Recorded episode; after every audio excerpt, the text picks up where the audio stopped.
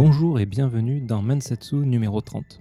Ça fait 30 épisodes et normalement cet épisode devrait être publié le 26 août ou entre le 26 août et fin août et c'est sympa parce qu'au final le 29 août 2017 était le premier Mensetsu.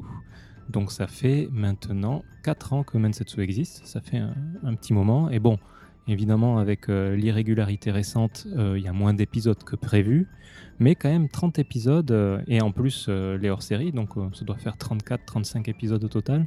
Ça fait un, petit montant maintenant, ça fait un bon portfolio de, personnes pour quelqu'un qui voudrait découvrir le Japon, et bon, bah, ça fait plaisir. Alors dans cet épisode, qui est un épisode normal au final et pas anniversaire, faudra que je réfléchisse euh, à ce que je pourrais faire comme épisode anniversaire, peut-être notre FAQ, mais bon, le, dernier euh, date de euh, un an et demi, je crois, donc c'est récent. Mais si vous voulez un FAQ, dites-moi sur Twitter ou, par mail, hein, on pourra s'y résoudre. Mais dans cet épisode, donc numéro 30, le normal, nous allons accueillir Martin, qui est illustrateur et qui vit au Japon depuis bien longtemps. Euh, vous allez pouvoir voir euh, son, histoire. Il va nous raconter tout ça avec, euh, avec sa joie et sa bonne humeur qui est toujours agréable. Alors comme d'habitude, n'hésitez pas à mettre plein d'étoiles, à partager l'épisode, à en parler autour de vous. c'est vrai que c'est un, un, podcast qui est orienté Japon, mais tout de même ces tranches de vie peuvent aussi intéresser des gens qui ne sont pas forcément intéressés par le Japon, je pense. Donc n'hésitez pas à partager et à envoyer des mails, des commentaires. Euh, moi, je suis toujours friand de, connaître euh, votre opinion et avoir des retours sur euh, les épisodes que je fais. Parce que mine de rien, je passe un bon bout de temps dessus. Pour un épisode d'une heure et demie, il faut compter entre 4 et 5 heures de montage pour, sur 2 heures de rush à peu près, quelque chose comme ça. Et bien sûr, n'hésitez pas à porter votre soutien sur Patreon. Et donc en parlant de Patreon, je remercie donc Rémi Lantieri Julien qui vient d'arriver, Pipo Letsu et Arnaud Arnaud. Merci à vous trois. Euh, ça fait toujours plaisir d'avoir des, nouveaux Patreons et euh, bon, ça montre qu'il euh, y a toujours un intérêt. Donc je suis super content. Ça nous amène donc au remerciement des Patreons. Donc merci à Caroline, à Michel, à Arnaud, à David pour votre soutien au niveau palier remerciement dans l'épisode. Ça fait très plaisir. C'est une somme assez conséquente que vous donnez à chaque épisode. Merci beaucoup. Et avant de commencer l'épisode, je voulais juste vous parler du fait que je songeais à peut-être ouvrir un, un chan Discord Discord, ça fait un moment que je suis de plus en plus actif dessus. Je l'utilise beaucoup pour les enregistrements hors série, c'est-à-dire qu'actuellement, avec la pandémie, les, hors série Mensetsu, c'est à distance. Euh, donc, au lieu d'utiliser Skype, j'utilise Discord. Et puis, petit à petit, finalement, je me suis mis à l'utiliser beaucoup plus. Donc, euh, je me demande, y a-t-il un intérêt à ce que je crée un Discord Mensetsu? Et seriez-vous euh, OK pour venir dessus. Donc voilà, j'attends vos réponses sur Twitter ou par mail. N'hésitez pas à me dire si c'est une bonne idée. Sur ce, je vous souhaite euh, une bonne écoute et je vous dis, je l'espère très fortement, au mois prochain. Bonjour Martin. Bonjour Mathieu. Comment vas-tu? Parfaitement bien. Euh, il était temps, voilà, je suis très heureux de me retrouver en face de toi avec ce micro et ce café mocha pour discuter. C'est vrai que ça, ça fait peut-être un an maintenant, euh, début du corona, où on devait se voir, et puis après le corona est arrivé, on a repoussé, repoussé, et nous voilà. Et nous voilà ici au Starbucks d'Omotesando. Voilà. Alors, est-ce que tu pourrais te présenter en quelques mots? Bien sûr, bien sûr. Donc, euh, comme vous venez de l'entendre, je m'appelle Martin, plus exactement Martin Fesneau. Je suis euh, illustrateur, euh, accessoirement professeur, mais depuis très très très longtemps illustrateur. Et j'habite au Japon depuis 2002. Donc, si on fait le calcul, ça fait 19 ans. Ouais, ça fait. Un peu de choses près, on arrive à 20 ans. Voilà, et c'est à peu près tout, mais on va développer. On va, développer. bah alors, euh, pourquoi le Japon? Pourquoi le Japon? Alors vraiment, c'est, euh, ça remonte à très loin, monsieur le commissaire. Tout a commencé un beau jour Oui. Euh, alors, je crois qu'il faudrait remonter. il faudrait remonter à peut-être 1988, parce qu'en 88, après avoir gagné, alors attention, euh, c'est une super info, après avoir gagné un concours de bande dessinée du magazine Pif Gadget. D'accord. Oui, j'avais été invité au salon de la bande dessinée. C'était pas Angoulême, c'était un concurrent à Angoulême à l'époque, c'était à Grenoble. Et je me suis retrouvé donc à Grenoble euh, sur le stand de Pif. évidemment, j'ai fait le tour du salon. Et sur le stand Glénat, qu'est-ce que je vois pas? Une petite télé qui diffusait des images d'un dessin animé avec une qualité absolument incroyable, une poursuite à moto notamment une moto rouge. D'accord. voilà, qui laissait des, qui laissait des sillages, et, et c'était Akira. Donc en fait, Glénat avait déjà acquis les droits pour la traduction du manga, dont, j'ignorais l'existence, mais voilà, je suis resté cloué devant, devant ce truc-là. Et euh, je crois que c'est ça qui a fait euh, pointer mon intérêt pour le, pour le Japon. Et donc, quelques années plus tard, euh, le, manga a commencé à être publié en France. Et vraiment j'étais j'étais comme un fou parce que étant euh, dessinateur moi-même euh, voulant faire de la BD plus tard euh, c'était un monde incroyable qui, qui s'ouvrait à moi. Et donc si tu te rappelles bien oui Akira ça a un peu lancé une, la, la vague du manga du manga en France mm -hmm. et notamment des, des fanzines et notamment un, un, fanzine qui a disparu enfin qui a pas duré très très longtemps qui s'appelait Manga Zone. Et j'avais chopé un numéro dans un dans une de mes librairies favorites à Toulouse car je suis de Toulouse. D'accord. Et, euh, et, donc, dans, dans, ce numéro était détaillé, en fait, plein de choses d'un univers que je, que je découvrais complètement. Il y, a, il y a des mangas, il y a des bandes dessinées japonaises au-delà d'Akira, et il y a en plus, au-delà de ça, un pays et donc, euh, il y avait pas mal de, de, petites, de petites infos sur le pays lui-même, euh, voilà, euh, la cuisine et autres. Et ça je me suis dit, mais tiens, ça a l'air pas mal quand même. ça a l'air vraiment, vraiment chouette. Bon, j'ai laissé ça entre parenthèses.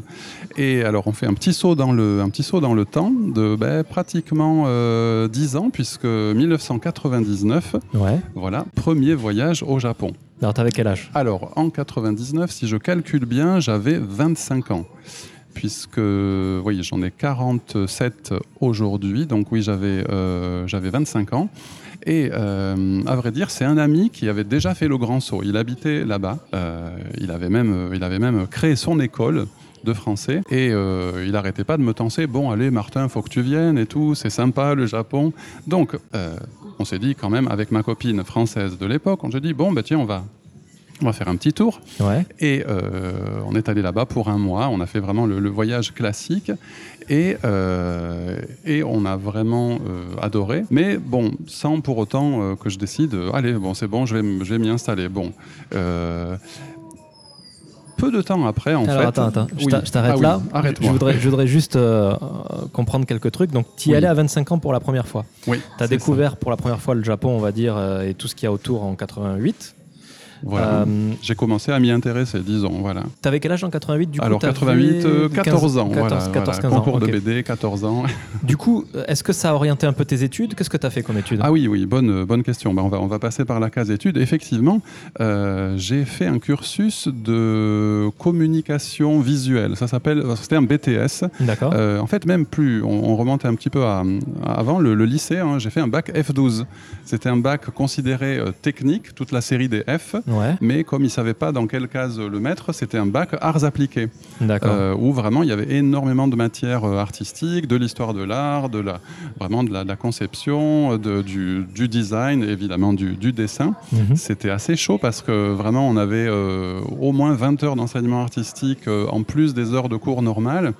Et plus les devoirs, on avait des carnets de croquis à faire régulièrement, donc c'était euh, c'était très chaud et c'est ce, ce, bac F12 qui m'a fait euh, le prolongement direct. C'était ce, ce, BTS euh, communication visuelle. Voilà. Donc on était plus, c'était plus orienté pub, design, logo, euh, avec, euh, avec quand même une partie, euh, une partie illustration. Et alors à cette époque-là, est-ce que tu mettais un peu de Japon dans, dans tes créations déjà Oui, ou... voilà. Alors ça, c'est vraiment le, le, point intéressant parce que j'étais en plein dedans, donc j'avais découvert ça. Donc c'est vraiment les, les, années, début des années 90. Il y avait une vague de, de, de manga et d'animation. Donc mon style a, a, été vachement influencé. Donc euh, à, une période, à une période de ma vie, effectivement, oui, euh, on pouvait dire que, je, que mon style euh, était très inspiré de, du style japonais, voilà. Mais j'avais des personnages avec les cheveux en pointe et tout ça qui rappelaient, qui rappelaient fortement euh, Dragon Ball euh, et compagnie. Mais on verra plus tard que mon style a changé en arrivant au Japon. Ouais. Bah, de, de, ce que je vois moi aujourd'hui, c'est mm. plus euh, belge. Oui, c'est ça. C'est ça, c'est ça. En fait, en arrivant au Japon, c'est assez rigolo, mais par l'influence, étrangement, non seulement bon, du, style franco-belge, mais aussi de, de, ma femme qui, qui dessine, euh, qui est japonaise, donc je précise, et qui, qui dessine des personnages avec des, des, des, des yeux, euh, avec des points à la place des yeux, à la Tintin. D'accord. En fait, voilà. Et j'avais trouvé ça tellement mignon que je me suis mis à faire pareil. Et en fait, naturellement, mon style a glissé vers un style du, du style japonais, un style franco-belge, juste au moment où je suis arrivé au Japon. Et en fait, je crois que c'était une c'était plutôt une bonne idée. Donc c'est le Japon qui t'a influencé vers un style occidental. Exactement. C'est marrant. Exactement. Bon, On, verra, on- on verra pourquoi On, on y reviendra. plus tard. Euh, du coup, euh, tu fais ce premier voyage de Hmm. un mois. T'es parti pour Tokyo? Oui, Tokyo, voilà. Euh, enfin, plus exactement Yokohama. Euh, l'ami, euh, l'ami Eric, que je salue d'ailleurs, habitait là-bas. D'ailleurs, il habite toujours là-bas. Donc, on était logés chez eux, la grande, grande maison familiale. Donc, c'était quand même très, très agréable. Et, et voilà, on a, on a, on a exploré euh, tous les alentours de Tokyo, voilà. Et puis Nikko et, et Kyoto, voilà. Les, classiques d'une première fois au Japon. Est-ce que euh, tu as des souvenirs qui t'ont marqué, extrêmement marqué sur ce mois-là, ou c'est juste Alors, un euh, souvenir? Vraiment pas mal, mais je crois qu'en fait, ouais, il y, a- il y a deux souvenirs euh, qui m'ont vraiment marqué. Vraiment, le jour de l'arrivée. Le jour de l'arrivée, euh, au moment de prendre le train de, du- de l'aéroport, donc c'était Narita à l'époque, hein, je crois que Haneda ne desservait pas encore. Enfin, en Ça cas, fait un peu tôt peut-être pour je sais Haneda. plus. En ouais. tout cas, le trajet était très long, ça devait être Nalita. Et euh, de l'image que j'en avais, euh, de, de traverser euh, toute, la, toute la banlieue et la, et la- et la campagne, et alors je m'attendais à peut-être autre chose, mais j'ai été choqué par la, la mocheté des bâtiments. Je me disais, mais, mais qu'est-ce que c'est que ça? On dirait des préfabriqués d'ailleurs. Oui. je confirme, ce sont souvent des, des- des préfabriqués. Et vraiment, j'avais trouvé ça vilain. J'étais déçu. Je m'attendais peut-être à un, un- à un festival de, de maisons euh, de, l'époque Edo. Enfin bon, j'avais vraiment une fausse idée. Et vraiment, bon, en plus, il faisait gris ce jour-là, je crois bien. Donc, c'était Mm. pas, c'était vraiment pas super, super joli. Tiens, bon, d'accord, mais bon. Et deuxième choc.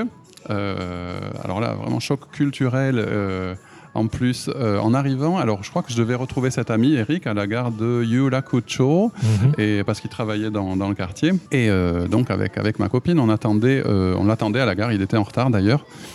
Et là, vraiment, le premier contact avec vraiment la, la foule, la population japonaise, tout ça. Et, et deuxième, deuxième truc négatif. Il y avait plein de, de, de salariman, de, de- voilà, des hauts seins euh, qui passaient et qui crachaient allègrement par terre, mais dans la station en plus. Mais des, ouais, des gros molars. Quoi. Ouais. Oh merde, qu'est-ce que c'est que ça? Ouh, c'était, on était assez choqués.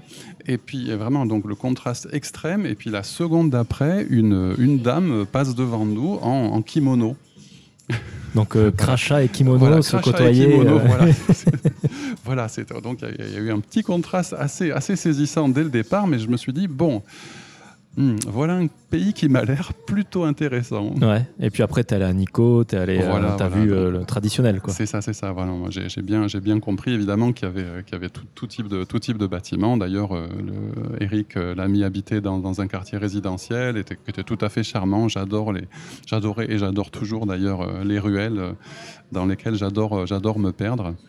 Et voilà, donc c'était, euh, c'était euh, voilà un super voyage qui, qui m'a fait penser, qui m'a fait envisager. Bon, et ben en fait, ouais, peut-être bien que je pourrais venir euh, y habiter un jour. D'accord. Donc Hmm. tu, tu rentres en, en France en 99.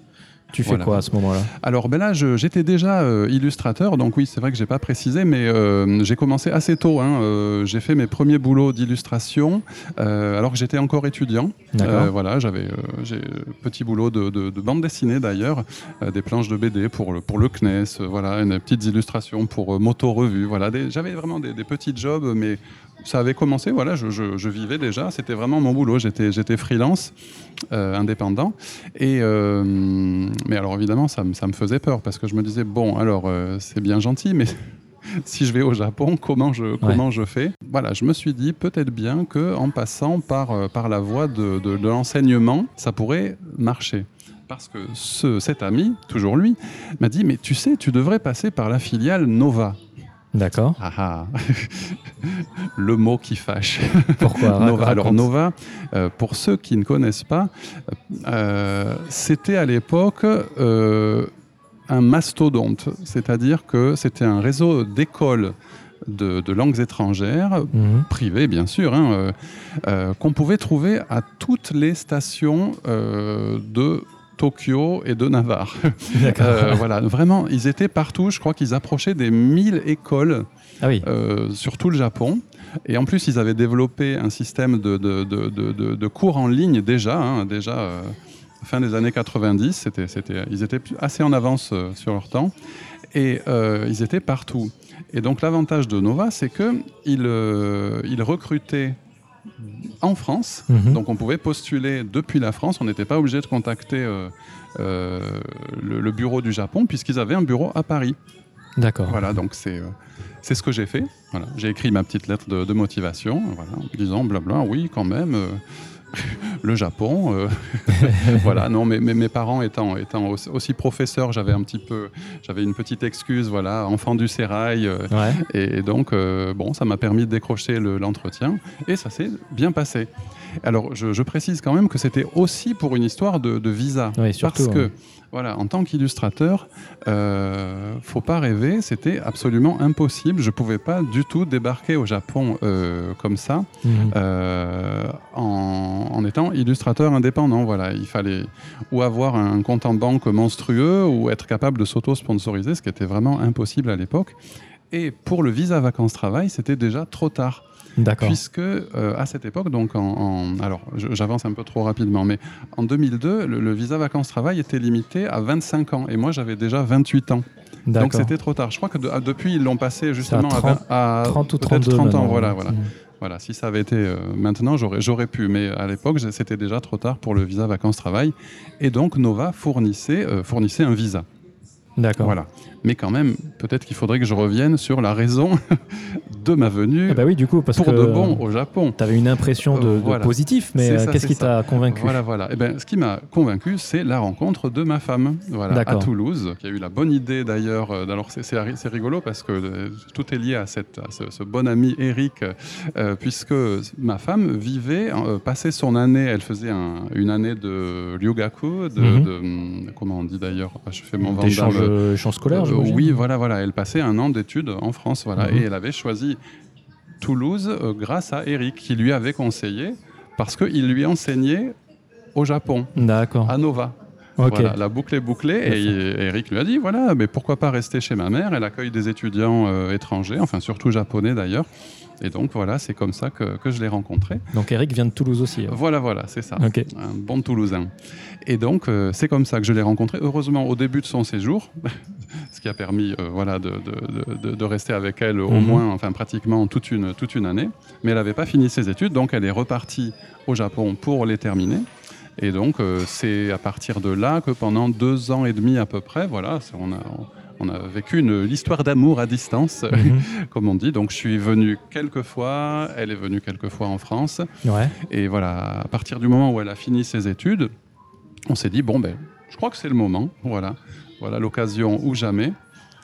Et c'est comme ça que, que je me suis retrouvé ici en mars 2002. 2002. Voilà. Donc vous avez fait, euh, si elle est restée un an, et après euh, vous avez fait deux ans, deux ans à peu près deux de- ans, voilà. Ce que tu disais. hein. de- voilà, mais bon, on, on s'est quand même bien débrouillé. Je crois que je suis venu euh, deux ou trois fois et elle aussi. Donc voilà. Et le fait qu'elle soit japonaise, est-ce que tu as eu quelques petits gaps culturels à ce moment-là ou elle a toujours été très. euh, Ah oui, oui, il y, en a- y en a eu pas mal, mais, euh, mais comme elle déjà, elle parlait assez bien français, euh, voilà, on, on a pu communiquer tout de suite en français. D'ailleurs, on a gardé l'habitude de, de- de Mhm. parler japonais, de parler français ensemble. Et, et donc voilà, il n'y a pas eu de, y a eu, c'est- toujours des, des petits, des petites, des petits gags culturels, etc. Des, des- des- des transcriptions, des transcriptions de d'expressions japonaises en français qui sont, qui sont assez mignonnes. Comme euh, il y a No- Unagi. Soros, hein, Voilà. Voilà, oui, c'est ça, il y a un qui se roche. Et, et par exemple, euh, non, elle, euh, elle m'avait sorti une fois lors d'un voyage à Paris, je me rappelle bien, ça m'avait ça m'avait choqué, c'est pour ça que je m'en rappelle encore. On se baladait, je sais plus, je crois qu'on était dans, un- dans une des cours de, de- de- du quartier de Bastille. Et puis elle me regarde, me dit, Hum, quand même, tu as le ventre de la bière. Bilou pas là. Quoi? Et il me semble, il me semble que ça se dit un peu en français aussi, ça. non?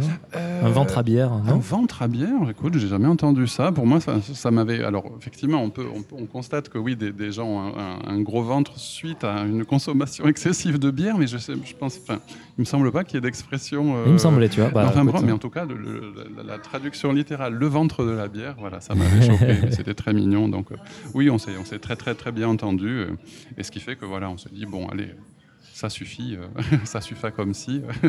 Allez, hop, je viens au Japon. Donc tu arrives en 2002 et tu vas vivre chez elle alors? Oui, pas, pas exactement chez elle, puisque euh, elle avait tout prévu, tout organisé. Euh, comme elle avait terminé ses études, elle avait déjà trouvé un boulot et elle s'était occupée de nous trouver un appartement. D'accord. Voilà, donc vraiment, mon arrivée a été vraiment facilitée, puisque donc j'avais le job à Nova. Euh, et un visa accessoirement, et, euh, un appartement. Donc euh, voilà, on, a pu habiter immédiatement ensemble, voilà, sans passer par la case parents. Ceci dit, on était passé par la case parents quand, quand j'étais quand j'étais en séjour chez elle. D'ailleurs, c'était assez rigolo parce que tu connais bien voilà l'histoire du voilà le, le, le, tatemae tout ça faut pas trop montrer ça se fait pas trop de voilà que, hmm. d'habiter ensemble alors qu'on n'est pas marié donc pour, pour garder, euh, pour, garder euh, pour donner une, une, bonne figure, je me, je me, mélange les pinceaux dans les expressions, enfin pour garder la face, sa mère disait, quand, quand je croisais les voisins euh, dans le quartier, il dit Ah oui, il, il, fait un homestay. D'accord. voilà, donc j'étais officiellement. Je vois. J'étais officiellement en homestay pendant, pendant toutes mes vacances chez eux. Voilà. Donc il fallait pas trop montrer, euh, vous montrer ensemble ça, dehors. Hein. Ceci dit, mais ce qui est rigolo, c'est que c'est vraiment, comme c'est du, du tatemae, oh, on est sûr que la, la, voisine avait bien compris le manège. Mais voilà, elle disait, ah oui, ah, c'est très bien. Voilà, c'est Juste pour rappeler, classique. On, en a parlé plusieurs fois hein, mm. déjà dans les épisodes précédents, mais le tatemae, c'est vraiment euh, euh, garder la, la, la, façade, mm. euh, soit par pour la politesse, mm. soit pour le, social, comme tu, tu, tu viens de l'expliquer. Voilà. Mais c'est vraiment un mur qui montre pas le honné, qui est l'inverse, c'est-à-dire ce qu'on pense réellement.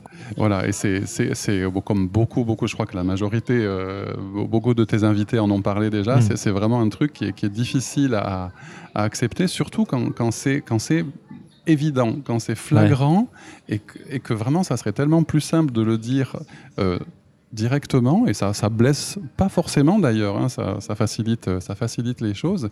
Et voilà, c'est vraiment une, une, forme, une forme d'hypocrisie qui m'agace toujours un petit peu. Hein, je, je, je, dois après, dire, euh, autant je dois dire. D'ailleurs, je m'étais fait la réflexion, je m'étais dit, en fait, il y aurait peut-être un moyen de, de, lutter contre le, le tatemae. Ça serait, en fait, en comprenant très bien qu'il s'agit de tatemae, de, de, faire semblant de ne pas comprendre. Donc ça serait un genre de sur tatemae. D'accord. Tu vois, de, de, de, voilà, beyond. Mais là, tu rentres au-delà dans, du tatemae. Tu rentres dans le kewaïsme. c'est ça, voilà, c'est ça. On risque d'être catalogué KY dans, dans, dans ce cas-là. C'est-à-dire à côté de la plaque. Quoi. Voilà, voilà. Donc euh, voilà, c'est à user avec parcimonie, mais hmm, je, je, tenterai le coup.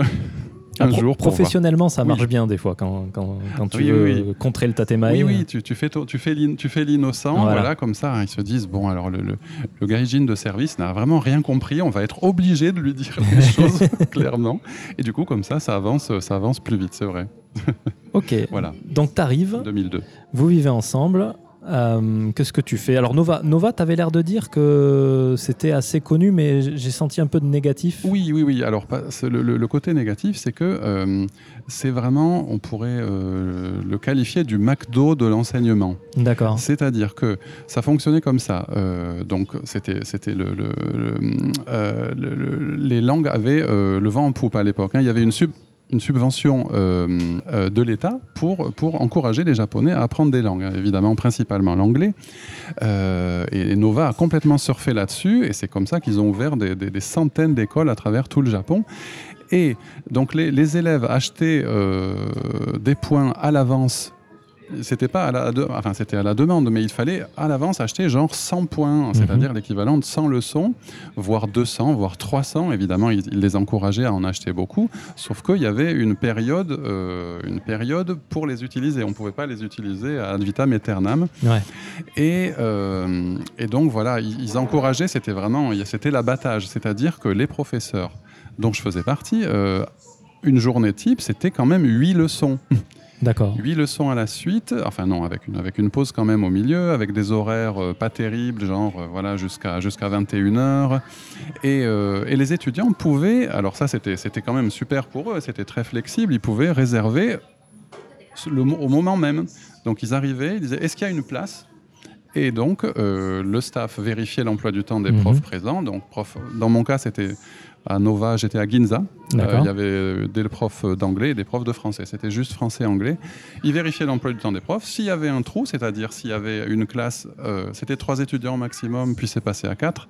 S'il y avait une place, hop, ils rajoutaient. Oui, bien sûr.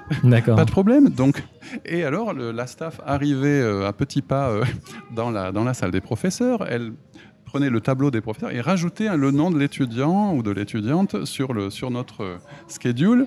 Et donc, il fallait s'adapter très vite. Alors, il faut savoir qu'on avait seulement 10 minutes entre chaque leçon pour, pour préparer, c'est-à-dire regarder les noms des étudiants, trouver leur dossier individuel, regarder euh, quelles, leçons ils avaient déjà faites, euh, en- et euh, où ils en étaient donc du programme, et adapter une leçon euh, appropriée Mhm. pour ces trois personnes voire quatre, euh, et évidemment avec le bonus de l'étudiant qui se rajoute au dernier moment, donc panique, panique totale.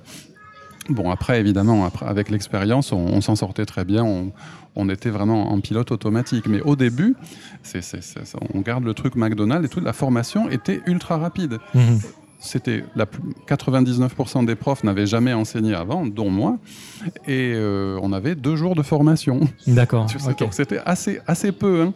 et euh, on était vraiment lâchés lâchés dans la nature, euh, et il fallait, il fallait faire avec, donc c'était, c'était assez folklorique. Et un, un cours durait une heure, hein, c'est ça? Non, c'était, c'était, c'était beaucoup moins, c'était euh, 40 minutes. D'accord. 40 minutes. Après, certains étaient à, à 45 minutes. Voilà. Et pour, euh, pour, pour, euh, en fait, c'était pour en caser beaucoup plus euh, dans la journée. Ouais. Voilà. C'était pas des cours d'une heure. Et donc voilà, c'était euh, c'était assez folklorique. Ouais. J'ai transpiré à grosses gouttes pendant mes premiers cours. Tu, euh, tu as fait ça combien de temps? Alors, euh, donc 2002, mais écoute, j'ai fait ça jusqu'à la fin de Nova, enfin la fin officieuse, puisque en fait Nova continue. Nova s'est cassé la gueule en 2007. D'accord. Voilà, et je fais le lien avec ce que je disais avant sur les pratiques un, petit peu, un petit peu douteuses de, de la boîte qui, euh, euh, qui, euh, qui vendait trop de tickets et qui, euh, qui arnaquait un petit peu les étudiants en, en marquant des, des clauses en petits caractères, les fameux, les fameux petits caractères en bas des, en bas des contrats. En gros, le délai de rétractation était pris en compte à partir de la visite à l'école et, et pas à partir de la première leçon. D'accord. C'est-à-dire que quelqu'un qui venait se renseigner, Ouais. euh, voilà, bon, combien ça coûte, euh, il, il signait le contrat une semaine après, mais non, le- il prenait en compte la première visite. D'accord. Ce qui fait que les gens, euh, certains euh, japonais ayant voulu se faire rembourser, on leur a dit ah ben non, désolé, ça va pas être possible. Et alors, je suis à peu près certain qu'ils tablaient sur le, le côté shoganai, bon c'est la vie, tant Mhm. pis, et juste et, et voilà, et on va pas faire d'esclandre et tout ça, on va, tant pis, on va accepter. Sauf qu'il y a pas mal d'étudiants qui ont, qui se sont dit non mais on va pas se laisser faire. Ils Ouais. se sont, ils se sont formés, ils ont formé un genre de, de syndicat des étudiants. C'est du jamais vu. Il y a eu ça, c'est allé devant la justice. Le gouvernement s'en est mêlé. Il a empêché Nova de faire de la pub. D'ailleurs, là, on était submergé de pub à l'époque, à la télé et partout. Euh, donc, ils empêchaient Nova d'avoir des, des nouveaux étudiants, donc des nouvelles, euh, des nouvelles entrées de, de fonds. Et ça a été vraiment le début de la fin. Ils, ont, ils, Ouais. ils se sont bataillés, euh, ils se sont battus, mais euh, ça a été la, la catastrophe. Et en 2007, donc, euh, après un final apocalyptique où les profs n'étaient pas payés, les staffs non plus, enfin c'était c'était le chaos total. La boîte a, a finalement a finalement fermé ses portes en D'accord. 2007. Donc ça a duré 5 ans, sauf que les les euh, un, deux, trois, les deux dernières années j'étais à mi-temps.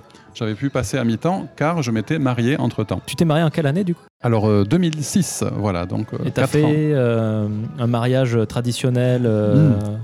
Alors, euh, pas vraiment. On n'a pas fait de, de- de cérémonie euh, un peu, un peu chiquée euh, dans, dans une fausse chapelle à la, à la japonaise. mhm. On s'est marié à la mairie puisque fallait, fallait, fallait faire le papier. On a attendu six mois pour faire une, une grosse fiesta en France. Donc, on l'a d'abord fêté pour de vrai en France l'été. Ouais. voilà, dans la région, dans le Languedoc, euh, voilà, dans un, un petit, un petit château, enfin modeste petit château, très très très chouette.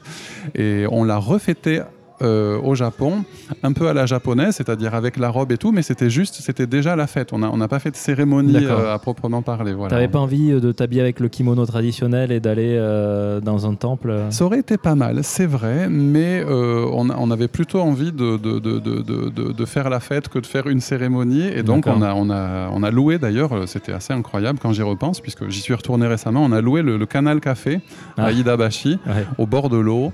Alors, vraiment incroyable. Euh, On, a même, euh, on a même pris une barque D'accord. et on, a, on arrivait sous un projecteur euh, sur le ponton. voilà, donc c'était c'était super kitsch, mais tellement génial. voilà, donc on, on a fait deux, deux grosses fêtes en- France et au Japon. Bah, il est jamais trop tard hein, pour le Exact. temple pour vos 20 ans. Tiens, oui, c'est vrai, pas pourquoi pas. Mais mine de rien, oui, ça fait. eh oui, oui, tout Pour marquer le coup. peut-être. ouais, ouais, on va y penser. Ok, donc, Donc tu- voilà. vous vous mariez. Est-ce que ça a changé quelque chose dans ta relation avec elle l'après ou c'était Ah, une continuité Non, pas du tout, parce qu'en fait, on était, on était vraiment pas dans une logique euh, de mariage. Et d'ailleurs, euh, je, je- je salue euh, vraiment l'ouverture de ses parents qui sont vraiment super, parce que déjà, bon, ils nous ont, ils m'ont laissé, euh, comme je disais plus haut, ils m'ont laissé dormir chez eux pendant mes, pendant mes vacances là-bas. Mhm. Euh, ils nous ont laissé habiter ensemble pendant quatre ans à peu près sans être mariés. Mhm. Voilà, on vivait quand même dans le péché. C'est mal. hein. et et, euh, bon, ceci dit, la maman, quand même, toujours histoire de faire un petit peu bonne figure, elle dit bon, peut-être que hein, vous pourriez éventuellement penser au mariage, peut-être. Et puis nous, on se disait, en fait, on s'est dit, c'est pas qu'on a cédé sous la pression, mais on s'est dit, en fait, oui, ben pourquoi pas Mhm. ça, ça- ça serait pas mal, ça serait l'occasion encore une fois de, de- de faire la fête et de, et de s'amuser. Donc voilà, on s'est, on, on s'est pas senti obligé. Ouais. Voilà, on a et ça a absolument rien changé. Voilà, on a continué à vivre euh, tranquillou, euh, tranquillou ensemble. Et je t'ai pas posé la question, mais Oui. ses parents parlent français? Ah, pas du tout. Pas du tout? Ah, vraiment, euh, là, c'est, euh, c'était d'ailleurs, évidemment, ça, toujours beaucoup de quiproquos pendant les, les, les premiers, les premiers séjours, etc. Puisque, comme beaucoup de parents, euh, beaucoup, de, beaucoup de personnes de la cinquantaine et plus, ils parlent très très peu, voire pas du tout anglais. Donc voilà, c'était, c'était pas évident du tout. Mais bon, euh, comme euh, j'ai appris à parler japonais entre temps, Ouais. finalement, voilà, on, on peut tout à fait communiquer maintenant, même s'ils ils sont pas tout à fait, euh, ils sont pas tout à fait pédagogues. hein, euh. J'ai remarqué que hum, des, des- des- des Japonais qui, qui communiquent avec des étrangers, il y a, il y a vraiment, y a vraiment deux types. Il y, a, il y a ceux qui arrivent à tout de suite comprendre ton niveau Ouais. de japonais et s'adapter et pour que tu comprennes tout et, éventuellement te, te, te présenter des nouveaux mots euh, qui sont faciles à qu'ils arrivent à expliquer. Donc euh, ça, c'est Mhm. dans le cas où ils sont pédagogues, mais d'autres c'est absolument terrible, notamment ma belle-mère qui euh, sous alors c'est la bonne intention de, de m'apprendre des trucs utilise des mots ultra compliqués Et les- et- ceux, qui viennent du chinois. euh, et, même, et même ma femme, euh, des fois, même, même, même, même elle ne les connaît pas. Elle dit Bon, maman, quand même, pourquoi tu utilises ce mot? Ça sert à rien, personne ne l'utilise. Bon, voilà, donc. Mais voilà, donc ce- ce- c'est voilà le, le- le- le problème de communication n'a pas vraiment eu lieu parce que on se de- évidemment avec ma femme Ouais. qui était là, évidemment aucun problème. Et puis voilà, entre temps, j'ai quand même appris à, à parler japonais. T'as appris comment? Sur le tas? T'as Ah pris oui. des cours? C'est vrai. euh, j'ai euh, alors c'était un peu particulier. Euh, avant le premier voyage en 99, donc avec mon ex, on, on s'était dit voilà, comme elle s'intéressait beaucoup au Japon aussi à l'époque, on, on avait pris des petits cours. Enfin non, en fait, on n'a même pas pris des cours. On avait acheté une méthode et on avait commencé à Mhm. bûcher les hiragana, tout ça. Mais bon, on en était resté à un niveau très très très basique. Et, et pareil, moi, avant de avant de venir euh, définitivement m'installer ici, euh, j'avais pris quatre ou cinq cours avec une amie half euh, franco-japonaise qui était, qui était à Toulouse à l'époque. Et, euh, et donc voilà, mais vraiment c'était le niveau survie. hein. C'était vraiment voilà, les, les- les phrases clés, genre Onaka suita, D'accord, ok, ok, ok. voilà, Oishikata, etc. Vraiment, c'était de ce niveau-là. Mais après, voilà, hein, une fois que, que j'étais sur place, euh, j'ai appris sur le tas. Vraiment, j'étais beaucoup plus motivé à l'époque, donc j'ai acheté ce qui était très populaire. Je crois qu'on en voit plus beaucoup maintenant les, les, les Denshi Jisho, euh, les, les- les dictionnaires électroniques. Ouais. euh, euh, voilà, c'était un Seiko, je me rappelle très bien. Ça coûtait assez cher d'ailleurs, et c'était très utile. Donc j'étais quand même assez motivé au début, et je notais, alors sans prendre des cours, je notais à peu près tout ce, qui ce que je voyais passer. Donc je, euh, en fait, je, je regardais pas mal la télé, donc je- des, des- des dramas ou des, ou des émissions à la con du matin, tout ça. euh, euh, je des films aussi. Et j'essayais de choper des expressions et puis voilà, de, de m'y familiariser. Et quand, quand, quand, je voyais un kanji passer, je le notais consciencieusement. Bon, ça n'a pas duré très longtemps. Mais aussi les, les, les SMS ouais. m'ont pas mal aidé. J'ai pas mal communiqué euh, avec les amis en SMS en japonais. Du coup, ça me permettait d'apprendre de, de, à taper aussi et de, voilà, j'observais et j'essayais de, répliquer euh, ce que ce que je disais. Donc voilà, en gros, j'ai appris sur le tas. J'ai pas été assez sérieux selon moi si j'avais vraiment étudié donc là, j'ai un niveau, disons que je me débrouille pas mal, je me débrouille mhm. bien, je peux travailler en japonais, communiquer en japonais pour le, pour le boulot, euh, faire des mails, lire des mails et tout. Bon, évidemment, si je reçois un manuscrit euh, très compliqué, très long, là, je, vais, je peux faire une première lecture euh, qui va mm, dans laquelle je vais comprendre à peu près 40% et, ouais. encore. Voilà, donc, mais il faut, que, faut après que je. Il y a énormément de kanji que, que je peux pas lire, donc euh, voilà, j'utilise une appli pour, euh, pour ça. Ok. Voilà. Et tu, tu, tu, tu, saurais ton niveau par rapport au Noryoku Shiken? Euh, Ah oui, je pense que je saurais. Alors, à l'oral, je me débrouille beaucoup mieux à l'oral qu'à l'écrit. Donc, en fait, euh, je ne sais même pas si je pourrais passer le Nikyu euh, avec les kanji que je connais. J'en connais pas mal, mais sans, le Sankyu, à mon avis, sans problème. Et le Nikyu, pas sûr, parce que voilà, je n'ai pas étudié euh, dans, dans l'ordre des kanji. J'en connais peut-être qui sont même pas dans le, qui sont, qui sont, même pas dans le Nikyu, mais dans le Ikkyu. Mais donc voilà, je n'ai jamais essayé. Il faudrait que peut-être que je teste un jour pour mes 20 ans au Japon, peut-être. Voilà. Allez. Alors juste pour pour resituer un peu tout ce qu'on a dit, Denchi Jisho, c'est dictionnaire électronique. Moi, j'en ai un, je ne jure que par ça. Oh, malgré le fait d'avoir les dictionnaires euh, sur iPhone, ah. euh, je, préfère avoir mon Denchi C'est vrai. Est-ce que tu utilises une version récente euh, avec un écran couleur, avec un, mode écrit où tu peux, tu peux, tracer les kanji Ah oui, alors ça, c'est la version moderne. Moi, c'était la version préhistorique. L'écran n'était même pas rétro-éclairé. Il parlait pas, mais ah ouais. Donc voilà, pour moi, c'est très important. Dedans, tu peux mettre les dictionnaires que tu veux, etc. Hmm. Donc c'est très bien. oui, d'ailleurs, effectivement, il y avait moi à l'époque aussi des un dictionnaire anglais. Il y avait anglais, mm. anglais, anglais, anglais, français aussi. Donc c'est utile. Mais sur le tien, tu peux rajouter euh, avec une, petite carte. C'est des modules en fait. Tu rajoutes des modules. Mais ceci dit, je conseille aux auditeurs. Euh, il y a aussi une appli iPhone très très sympa qui s'appelle Imiwa. Euh, voilà, qui est un classique, qui pèse assez lourd, mais de toute façon, elle est, téléchargée sur le téléphone. Il n'y a pas, pas besoin d'être connecté. Et il y a effectivement les kanji, il y a des expressions, il y a le, il y a le, le, le, le sens d'écriture des kanji qui se trace euh, manuellement. C'est plutôt bien fait. C'est vraiment une référence comme, comme appli. Et sinon, tu as dit euh, Onaka Suita, qui veut dire j'ai faim. euh, Oishikata, c'était très bon. C'était bon. Euh, Qu'est-ce que tu as dit? Et le Noryoku Shiken, c'est l'examen euh, d'entrée.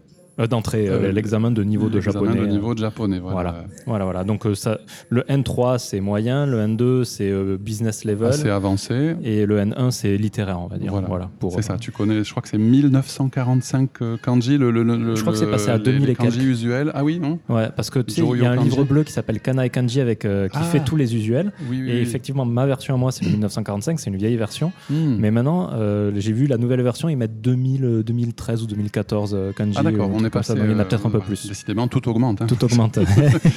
oh, mais ça me fait penser, j'ai euh, rencontré l'auteur Yves Magnette, qui, euh, qui est l'auteur des kanji dans la tête. Alors apparemment, c'est malheureusement, je, il m'a offert son livre, j'ai honte parce que je ne l'ai pas du tout utilisé, mais c'est une méthode apparemment révolutionnaire pour mémoriser les kanji sur la base d'histoire. chaque kanji raconte une histoire, mais c'est pas le truc classique, genre le, se reposer contre un arbre pour Yasumu, etc. C'est beaucoup plus poétique et apparemment, il y a voilà, j'en connais qui ont appris comme ça. Sauf que le problème, c'est que c'est uniquement écrit, c'est mhm. pas oral. C'est vraiment, ça, te permet d'apprendre à, lire, à comprendre tout, mais il n'y a absolument pas les prononciations. C'est ça. C'est ça. Euh, bah, je, le, je lis le ah livre, je l'avais utilisé.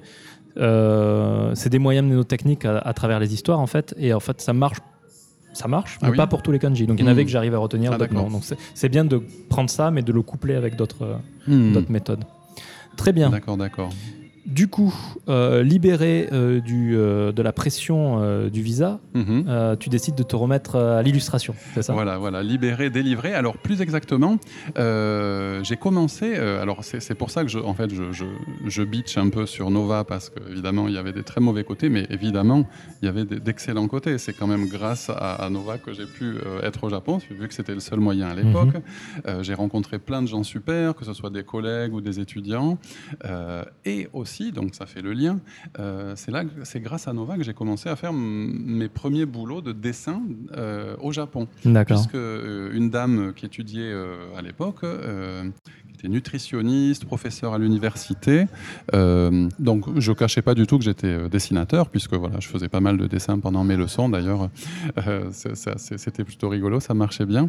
Et elle m'a dit, mais en fait, je, vais développer une collection de, de livres. Est-ce que ça vous intéresserait de les illustrer? J'ai dit, mais oui, bien sûr. voilà, alors c'est, ce sont des, c'est une série de bouquins qui est terminée maintenant, de, qui a, il y a 25 volumes, et c'est sur les, habitudes alimentaires dans les autres pays que, le Japon. D'accord. Voilà. Et euh, donc c'est plutôt des ehon, donc c'est, des livres pour enfants, plutôt éducatifs, euh, écrits euh, de, manière assez simple et abondamment illustrée. Et c'est très riche, hein, vraiment.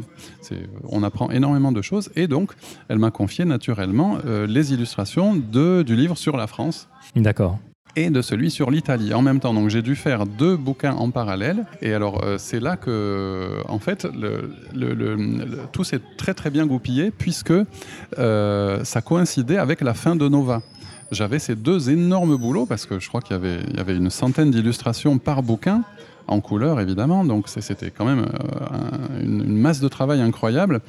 Et euh, je m'étais dit, même en étant à mi-temps à l'époque, je pourrais pas terminer. Voilà, bon, c'est un peu mon problème, euh, c'est le problème de ma vie, les deadlines. Mais bon, je, me soigne. et je me suis retrouvé, en fait, je faisais des nuits blanches et tout, parce que vraiment, j'avais du mal à terminer le premier. Et miracle, la fin de Nova arrive, donc j'ai été effectivement libéré et ça m'a permis de terminer à temps euh, les deux bouquins qui sont sortis euh, dans la foulée là en, 2000, en 2007. D'accord. Et c'est un petit peu ce qui m'a. Bon, j'avais continué à travailler un petit peu pour la France, euh, j'avais gardé quelques clients. J'avais fait aussi quelques petits trucs, quelques petits jobs alimentaires de, dessin au Japon, mais c'était vraiment mon premier vrai travail sérieux. Puis en plus, en tant qu'auteur, c'est sympa parce que j'étais vraiment crédité sur la couverture. Et d'ailleurs, même aujourd'hui, 15 euh, ans après, je, touche de temps en temps des petits droits d'auteur, euh, puisqu'ils sont, ils sont réimprimés régulièrement.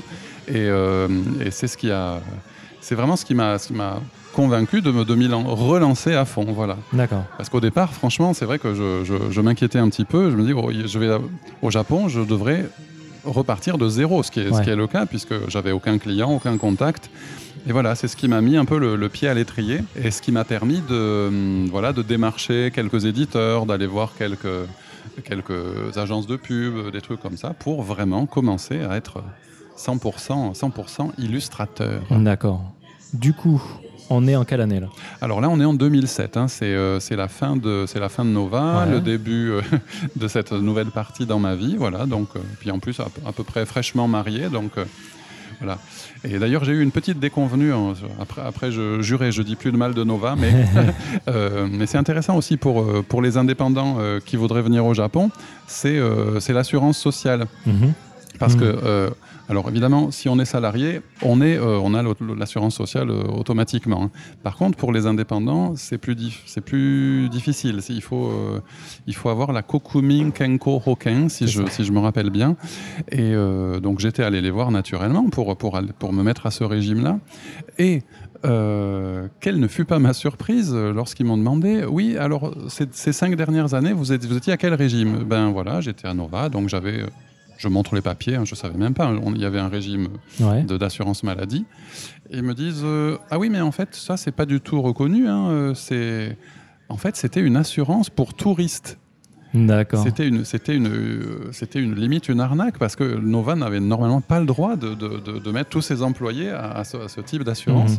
Mhm. Et, on était couvert pour très très peu de choses. En fait, j'ai découvert, heureusement qu'il m'est rien arrivé. et l'employé le, donc de, de l'assurance sociale me dit oui alors euh, pour euh, que vous puissiez bénéficier de notre régime il va falloir payer des arriérés mhm. sur ce que vous auriez dû payer. Voilà. normalement mais c'était des arriérés sur trois ans quand même. Enfin c'était genre 500 000 yens ou c'était c'était quand même une somme euh, conséquente. Bon je, crois que j'aurais pu la payer à l'époque mais j'avais pas du tout l'intention. Voilà voilà Et tu, tu l'as payé Donc, au final? Non, finalement, euh, je, me suis, je me suis débrouillé parce que je me suis rendu compte qu'il y avait moyen d'être d'être couvert par le- la société de ma femme qui D'accord. bossait. Et donc, voilà, euh, on, a, on a fait comme ça. Et c'est c'est passé plus, plus facilement. Ce que tu pointes Voilà. du doigt, c'est un problème qui arrive beaucoup pour les gens. Alors en ce moment avec le corona, il n'y a pas beaucoup de gens, mais Hmm. les étudiants Hmm, qui ah oui. viennent au Japon, euh, j'ai rencontré euh, à travers ma femme et, et moi-même hein, dans les soirées des étudiants qui, qui pendant deux ans étudient le japonais et après arrivent à trouver un travail et restent au Japon. Hmm. Et il se trouve que même quand tu es étudiant, la cocomine, tu dois la payer. À partir Ah oui, du moment où vrai, ouais. euh, Et donc, euh, ils se retrouvent à avoir un travail. Le travail demande les papiers euh, pour faire la continuité de, Mm. de- de- de l'assurance sociale. Et, euh, et ils se rendent compte que ça n'a pas été payé. Et du coup, les étudiants se retrouvent à devoir payer des sommes du style 200 à 300 000 euros. Oh là là, Euh, secours. pardon. C'est euh, 1500, 2000 euros quand Ouais, même. tout Donc, même, euh, ouais. quand tu Quand t'as- t'as- étudiant, bon. c'est hein. beaucoup quoi. Hmm. Donc voilà, c'est des, des- des choses à. Faites attention Oui. euh, à ça. Et Faites attention, bien. les amis. Ça, ça peut être dévastateur. Hmm. Ok. Du coup, ton prochain big step, ta prochaine grosse étape entre, Hmm. de 2007 à, à aujourd'hui, c'est c'est quoi 2007 à aujourd'hui. Alors, je crois que euh, sans, euh, sans commune mesure, euh, c'est la naissance de ma fille, D'accord. qui a changé énormément de choses. Elle est née en 2011 Ouais. euh, et ça a changé beaucoup de choses puisque j'ai aussi, euh, artistiquement, j'ai dessiné sur elle. J'ai- fait une, une longue, euh, une longue série d'histoires, euh, de chroniques, on va dire, sur, sur ma vie de, de papa français au Japon. D'accord. Et, et donc ça, c'est le, c'est le chapitre NHK, puisque je, depuis environ 10 ans, je bosse pas mal et régulièrement pour NHK. Là. Mhm. Alors NHK, c'est la chaîne de, de télévision nationale, mais qui édite énormément de, de livres, de magazines, notamment euh, éducatifs. Mhm. Euh, ils ont une énorme section pour la- la- l'apprentissage des langues, hein, le NHK euh, Educational, donc des émissions et des livres et des magazines. Donc, euh, avec, la, avec la naissance de ma fille, euh, j'ai eu envie, évidemment, euh, tout de suite, en tant qu'illustrateur, c'est le premier truc euh, qu'on veut faire, c'est la dessiner et puis même la mettre en scène. Et donc, euh, pendant euh, à peu près 4 ans, euh, pour le magazine, euh, le magazine euh, Télébi des Sogo, donc c'est le magazine euh, associé à la euh, à l'émission de français Mhm. à laquelle j'ai participé, mais c'est un autre chapitre. Euh, et donc quatre pages mensuelles sur voilà des chroniques, de voilà le- les, les différences culturelles, qu'est-ce que c'est de- d'élever un enfant au Japon, voilà le, le côté français, le côté japonais, la dualité. Et, et voilà donc pendant quatre ans, j'ai j'ai fait énormément d'épisodes, voilà que, que j'espère, alors que j'ai moi-même pu publié dans, un, dans, un- dans des magazines, euh, enfin dans des, des fanzines, disons, euh, auto-édités, et que j'espère euh, sortir prochainement euh, chez un vrai éditeur. voilà. D'accord. Donc si les auditoristes veulent te, te voir ou te lire Hmm. sur ce sujet-là, c'est pas possible actuellement. Et non, malheureusement, parce que les, les- les magazines, euh, hélas, étaient publiés, for- forcément, c'est le principe du magazine Mhm. euh, euh, mensuellement, et donc forcément le numéro précédent disparaissait. Voilà, Euh, c'est pour ça que j'ai eu cette idée de, de- de faire un genre de best-of. J'ai édité deux- moi-même deux, deux numéros, voilà, qu'on peut, D'accord. peut, qu'on peut, me commander directement. Mais voilà. Ok. Et alors, du coup, sur, euh, sur, cette, sur le fait d'être papa Hmm. au Japon dans un couple mixte, qu'est-ce que tu pourrais nous en dire euh, dans les grandes lignes, euh, les, Hmm. les- les faits marquants qui pourraient intéresser les auditoristes? Alors, c'est euh, c'est assez amusant parce que euh, j'a- j'avais un genre de, de pré. euh, de, j'ai un peu révisé avant, sa naissance, puisque j'ai aussi continué parallèlement. Alors, je précise, c'est vrai que je. Malgré la fin de Nova, j'ai quand même continué à donner quelques leçons par-ci par-là, des, des leçons privées. euh. Donc j'ai gardé le, le- le côté euh, enseignement qui d'ailleurs euh, était plutôt gratifiant, puisque vraiment c'est toujours sympa de voir les, les étudiants euh, progresser, surtout quand c'est grâce à toi. Et donc j'avais pendant deux ans à peu près, euh, une fois par semaine, enseigné à des enfants. Voilà, j'avais une petite classe d'enfants et donc ça, ça m'a permis un petit peu de, de- de- jauger, de voir euh, ce qu'il est bien de faire, euh, ce qu'il vaut mieux éviter. et, et donc, quand ma fille est née, voilà, j'avais un petit peu quelques bases et, et c'était c'était chouette. Donc j'ai appréhendé mon, mon- ma, parentalité euh, comme ça. Et hum, alors oui, qu'est-ce que je pourrais conseiller? C'est difficile, évidemment. euh, Con- être- con- Conseiller ou, les, ou les, les faits marquants, ce que tu penses euh, Hmm. Alors, l'effet marquant. Euh, évidemment, euh, le, le- le- le- on attend en tant que Français, bon, en tant que papa français ou maman française, hein, pour les couples mixtes, il y, a évidemment les deux, euh, c'est le moment où ta fille commence à vraiment visiblement te comprendre euh, mhm. et où elle switch du japonais au français. Parce qu'il y a eu ce switch. Euh, alors, tout, je crois que tous les parents euh, français dans, un couple franco-japonais ont connu ça. C'est-à-dire qu'au début, par défaut, comme la crèche, voilà, tout est, tout est en japonais, l'environnement est quand même majoritairement japonais, les enfants ont tendance alors il y a peut-être des exceptions, hein, mais ont tendance à répondre en japonais si on mhm. leur parle en français. Ce, qui était, ce qui était mon cas jusqu'à jusqu'à 3 ans. 3 ans, À peu près, à peu près 3 ans. Il y a eu un... Alors elle, elle disait quelques mots comme ça, mais naturellement elle me répondait. Et alors tout à coup, voilà, elle s'est mise euh, à, faut dire, à la, faveur d'un voyage en France. D'accord. Très utile d'ailleurs, euh, quand même, de rentrer régulièrement. Euh, et quand elle commence à, quand elle a commencé à me parler en français, oh là là, quelle émotion C'est vraiment, c'est vraiment fantastique. Et puis après, c'était très très mignon parce qu'il y a eu beaucoup de, beaucoup de mélanges. D'accord. Des fois, elle utilisait les deux, les deux, les deux langues en même temps. Voilà, genre euh, ah ça sent bon ignoi. Ah d'accord. tu, tu, vois, tu vois, ma fille moi a deux ans et demi là, hmm. un peu moins de deux ans et demi. Déjà. Euh, on est un couple français, hmm. pas mixte. Par contre, elle va à la crèche japonaise, et elle nous parle essentiellement en japonais. Ah, c'est génial. Mais elle fait des mix comme ça. Par ah. exemple, pour dire qu'elle est pas content, elle va dire content et elle va mettre nai, content nai. Content nai. Nai qui est la négation en, japonais.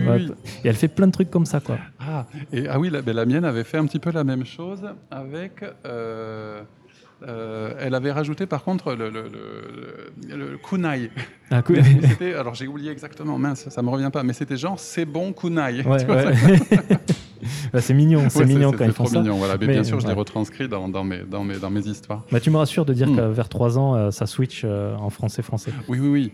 Ah ben, c'est voilà, je crois que ça se fait naturellement. Ça, ça dépend peut-être aussi des caractères hmm. aussi, mais voilà, je ne je, peux pas imaginer que, que, l'enfant va, va, va, répondre indéfiniment en japonais. Donc, voilà, très très marquant. Et euh, en termes d'éducation, euh, culturellement avec ta femme, y a, vous allez dans le même sens? Des fois, il y a des, différences? Hmm, On est plutôt d'accord. On est plutôt d'accord. Euh, voilà, non, il n'y a, pas, a pas eu de, de, de, conflit. voilà, on était d'accord pour la mettre évidemment tout de suite dans une, dans une école japonaise, mhm. puisqu'on ne savait pas, d'ailleurs, on ne sait toujours pas si un jour on rentrera en France. C'est possible. Hein. On avait, bon, en fait, c'est une longue histoire parce qu'il était question au départ, je partais pas pour vivre ici. Indéfiniment. Bon, je me disais 3 ans, 4 ans, 5 ans, 6 ans, et puis le temps passant, le temps passant, je me retrouve 19 ans après. Et on se disait même pour ma fille, pour qu'elle ait les, deux, les deux facettes, euh, pourquoi pas lui faire faire genre la maternelle euh, la maternelle au Japon et l'école primaire en France. Bon, évidemment, c'est fichu puisqu'elle vient de rentrer en, en quatrième année à l'école primaire. Voilà, et on se demande, d'autant plus avec la situation actuelle, si euh, ce serait une bonne idée de, la faire aller dans une, de, la faire, de, retourner en France au moment du collège. Voilà. Bon, il y a, l'option lycée français, évidemment. Ouais, mais ça coûte cher. Mais c'est euh, mais c'est très cher euh, et voilà, on ne sait pas si, si, si, si, cet environnement 100% franco-français euh, est bien. Je crois que c'est pas mal parce que ce qui se passe en ce moment, d'ailleurs, on s'est fait la réflexion, à cause de, de, la crise du Covid, on n'est pas rentré en France l'été dernier, contrairement à, à notre habitude. Hein, on rentrait toujours un mois. Donc ce, ce, bain de français est quand même très très important pour, pour les enfants, pour vraiment se, se, être dans l'atmosphère 100% française. Mhm. Et je crois que c'est hyper important. Et le fait qu'elle n'y soit pas allée pendant donc euh, maintenant presque deux ans, on a remarqué qu'elle oubliait. Elle, euh, alors elle parle assez bien français, elle, elle hésite, euh, voilà, elle, mais elle hésite de plus en plus. Elle, oublie clairement des trucs. donc je lui enseigne moi-même, je, je, je, lui fais travailler l'écrit, la lecture et tout.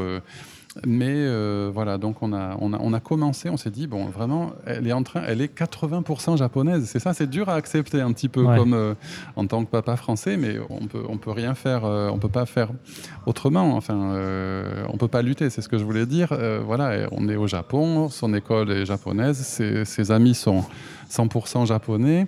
elle a des amis en France, mais forcément, elle peut pas les voir. Voilà, c'est pour ça qu'on a, on a commencé la semaine dernière de lui faire faire des cours pour enfants, euh, voilà, une fois par semaine à l'Institut français de Tokyo. Voilà, c'est. Euh. Par rapport à d'autres couples mixtes que j'ai interrogés, mhm. vous vous parlez français à la maison, donc c'est quand même ah un sacré plus. Oui, c'est vrai. Ouais. Euh, avec ma femme, on parle français. Évidemment, avec ma fille, 100% en français. Hum, des fois, il y a quelques. bon, vraiment, on met plutôt pour rigoler avec ma femme. On se dit des trucs en japonais, mais bon, c'est pas, c'est pas nécessaire. C'est plutôt pour le gag. Et évidemment, ma femme et ma fille parlent en, japonais. Ah, Parfois, ma femme fait un peu l'effort de, de, lui dire des trucs en, français. Mais on sent que ma fille est un peu décontenancée. Bon, mais euh, en quoi je dois répondre là? C'est, marrant parce que moi, quand je parle en japonais à ma fille, hmm. ça la fait marrer. Donc je dois me dire, ah. putain, mon, japonais doit être vraiment mauvais. Papa Hetakuso. ouais, ça doit être un truc comme ça. Elle va te sortir ça. Mais c'est marrant, c'est marrant. Oui, et ça me fait penser à la. c'est un petit gag que je raconte dans cette BD, hein, qui s'appelle d'ailleurs, oui, la, BD dont je parlais tout à l'heure de, ma vie de papa, euh, un papa français au Japon. Voilà, c'est le titre. Et en, japonais, c'est Ikumen Folansojing. C'est un petit, un petit jeu de mots. Euh, parce que Ikemen, c'est genre beau garçon. Donc, euh, ça serait un peu gonflé de, de, de, mettre genre le, français beau garçon. Mais Ikumen, ça veut dire en gros bon papa. C'est un papa qui s'occupe, qui, qui, qui s'occupe de, ses enfants. Voilà, donc on a fait ce petit jeu de mots. Et donc le passage sur le, le japonais et le français, en fait, où je disais que beaucoup de, de parents essayent de pour encourager les enfants, leurs enfants à parler français, ils font semblant de ne pas comprendre le japonais. D'accord. Voilà, donc euh, quand, euh, quand, leur enfant leur parle en japonais, ils font mine de, de, rien comprendre. Euh, désolé, je parle que français. Et donc dans, dans la petite scène que j'ai dessinée, on voit le, téléphone qui sonne et le, papa qui répond, évidemment, c'est en japonais. D'accord. Et puis voilà, l'enfant qui fait un regard, hmm, d'accord, tu t'es bien foutu de ma gueule. de toute façon, on mettra toutes les références dans le post du blog hmm. de, cet épisode. Comme ça, si les gens veulent, lire la BD ou, ou autre chose que tu fais, ils, hmm. pourront, ils, pourront, ils pourront le trouver. Avec plaisir. Du coup, depuis, euh, depuis 2007, euh, passage avec ta fille, mais professionnellement, tu continues à travailler pour NHK Oui, euh, oui, oui, voilà. Donc, c'était, euh, c'est parti de, NHK, c'est parti de ma participation à l'émission, bon, mhm. où j'ai non seulement participé physiquement, je jouais le rôle de. c'était assez rigolo comme expérience. Je jouais le rôle d'un propriétaire de, café.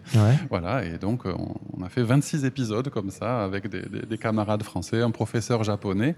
Et alors, euh, chose, chose vraiment super, il cherchait à cette époque-là, il cherchait pour cette émission un Français de Toulouse. D'accord. Ça tombait parfaitement bien.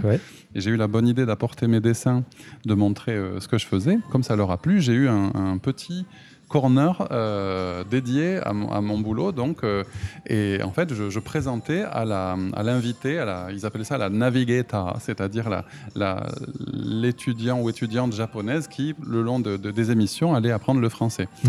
Euh, et donc, je, avec mes dessins, je présentais des, petits trucs, des, choses à savoir sur des astuces de voyage et tout ça avec, avec mes dessins. Et c'est depuis ce moment que, ma, collaboration avec Anashka a, commencé. Donc, j'ai beaucoup dessiné pour leur manuel, etc. J'ai même fait de la narration. Et puis, en dehors de, NHK, donc euh, j'ai fait pas mal, pas mal d'illustrations, vraiment beaucoup, pour l'éducatif aussi, donc des, manuels. Euh, mhm. il y a pas mal d'éditeurs euh, au Japon qui, qui, éditent des manuels, que ce soit d'anglais, de français. Moi, c'était principalement français.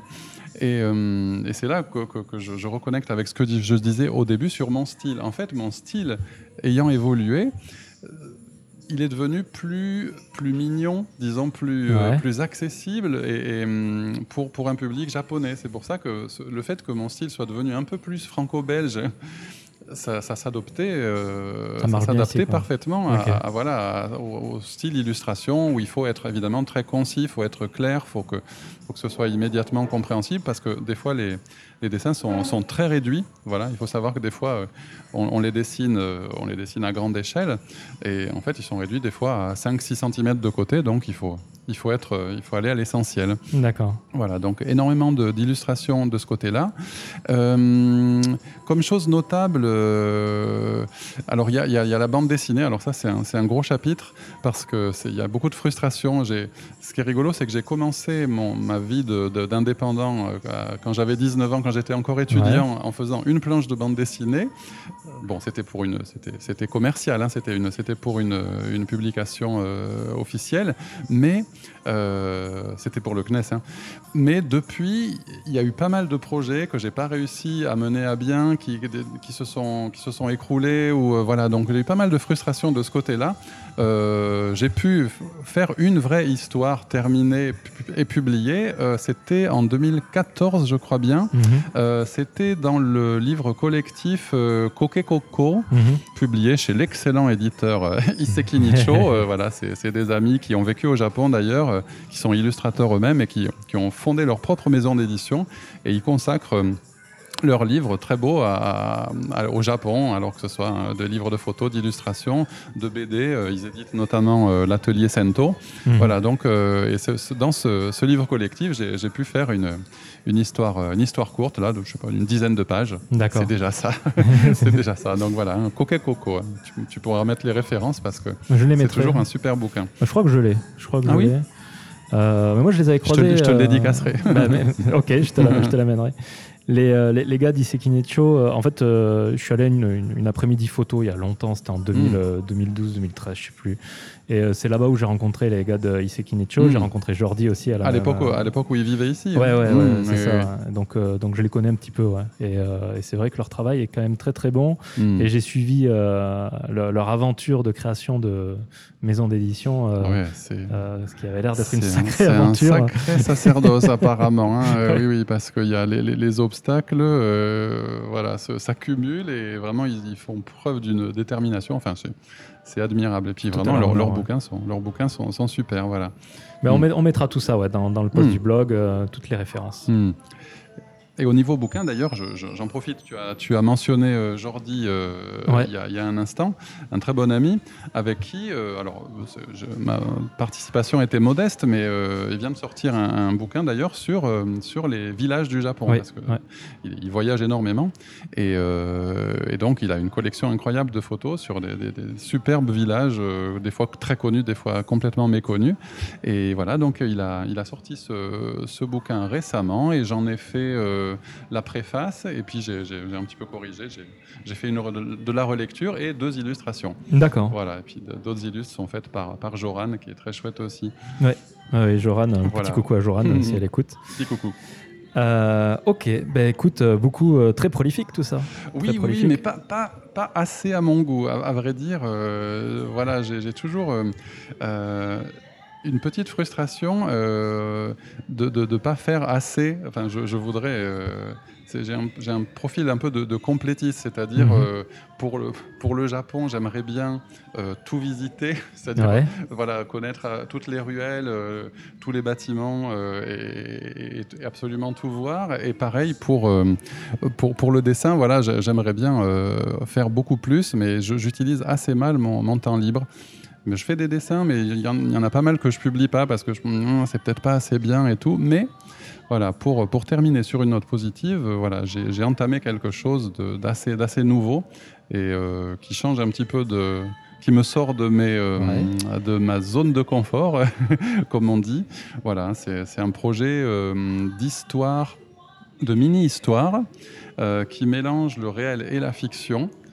Euh, avec euh, une, une composante un petit peu interactive, tout ça, et, euh, et une petite touche même de, de YouTube pour, pour la partie vidéo, parce que j'aime beaucoup aussi euh, voyager, donc c'est à travers le Japon, donc c'est un truc qui réunirait, c'est un projet dessiné, mais avec une- un élément vidéo, Ouais. qui réunirait un petit peu tout ça. Donc je suis en train de, de travailler dur là-dessus. Et, euh, et voilà, maintenant que je t'en ai parlé, j'ai pas le, j'ai pas le choix. je, je suis obligé de le terminer. terminer. Donc euh, voilà, Euh, restez à l'écoute. cet épisode, en fonction de mon temps, sera, Mm. euh, sera publié fin mai. Mhm. Donc si fin mai tu as déjà quelque chose à partager, je le mettrai dans le post du blog. Bien sûr, et bien sinon, sûr. bon, ben, Ou alors un, Quand- teas- ou un teaser peut-être. ou un teaser. Un et puis teaser. si- sinon, quand ça sortira, je le relayerai sur Twitter. Ah ben, les bien gens ça- pourront le voir. C'est bien sympa. Ok. Mhm. Euh, écoute, on va faire une petite pause Oui, parce que là, ça fait une heure qu'on Oula, tourne déjà. et je pense que les gens euh, vont avoir besoin d'une petite pause musicale. ah oui, tout à fait. Est-ce que tu aurais une musique euh, qui pour toi caractérise le Japon Ah oui, oui, oui. Alors là, comme je suis un, un fidèle auditeur de ton podcast, j'avais déjà pensé à cette question et j'ai bien préparé mon coup. Oui, alors c'est une, c'est une chanson qui est complètement euh, Showa, l'ère Showa. euh, et euh, il s'agit de. Alors, j'ai- merde, j'ai pas le titre en tête, mais c'est sûr, c'est un genre, un genre d'hymne officiel pour les bus de Tokyo. D'accord. Tokyo no Basse. Euh, je sais pas, maman, il faudrait que je, je retrouve le titre exact. Et alors, c'est, euh, l'histoire, c'est qu'en fait, euh, lors d'une visite de ma mère euh, au Mhm. Japon, on, était, on a pris le- le- les fameux bus touristiques, tu sais, avec le toit ouvert. Voilà, je pensais jamais monter là-dedans, mais on s'est dit, bon, allez, pourquoi pas euh, tenter, tenter ça. Et, euh, et donc là, la, visite, la visite se fait, et comme dans, dans- traditionnellement dans ces bus-là, il y a une, une très jeune fille, euh, une- parce que je crois qu'elle elle nous a dit qu'elle était lycéenne, qui nous a présenté euh, de manière très très sérieuse et posée euh, tout- toute la- tous, les, tous les bâtiments. Et en fin de visite, incroyable, elle se met à chanter. Et elle chante cette fameuse chanson, et d'ailleurs assez bien. Et je l'avais, je l'avais prise en vidéo. Je me suis dit, mais alors c'est, marrant, c'est joli. Les, sonorités, vous allez entendre, c'est pur, euh, c'est pur Showa. Et, euh, et j'ai cherché et je me suis aperçu voilà, que c'était une, une vraie chanson euh, et que, qui est chantée depuis euh, 40, 50 ans euh, à la fin des visites de ces fameux. Tokyo Bass. Ok, ben, on va écouter ça et puis on revient tout de suite après.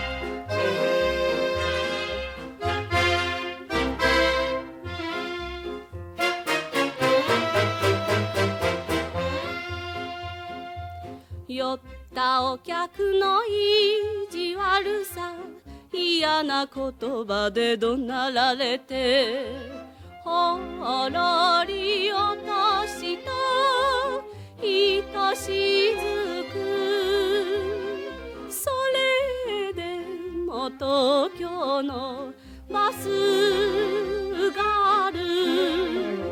発車オーライ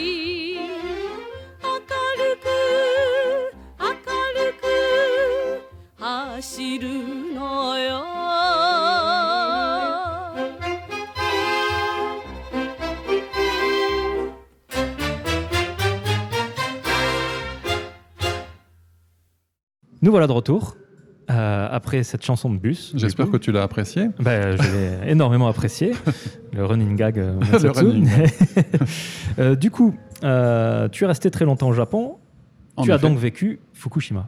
Et oui, tout à fait. Euh, J'étais en plein dedans, donc euh, 2011. Euh, alors le jour où c'est arrivé, euh, si je me rappelle bien, euh, c'est rigolo parce que c'est assez similaire à, à Johan euh, que tu as invité il y a, il y a- Ouais. il y a- il y a un an ou deux, euh, dont j'ai écouté l'épisode très récemment. Et pareil, je, je sortais de la salle de bain, donc j'étais à moitié habillé lorsque euh, tout s'est mis à trembler, évidemment. Et il faut savoir que à l'époque, on habitait dans un appart au cinquième étage, enfin, D'accord. au, au quatrième étage euh, à la française, et euh, plutôt vieux, donc euh, des années 70, autant dire très vieux pour, à l'échelle japonaise. Mhm.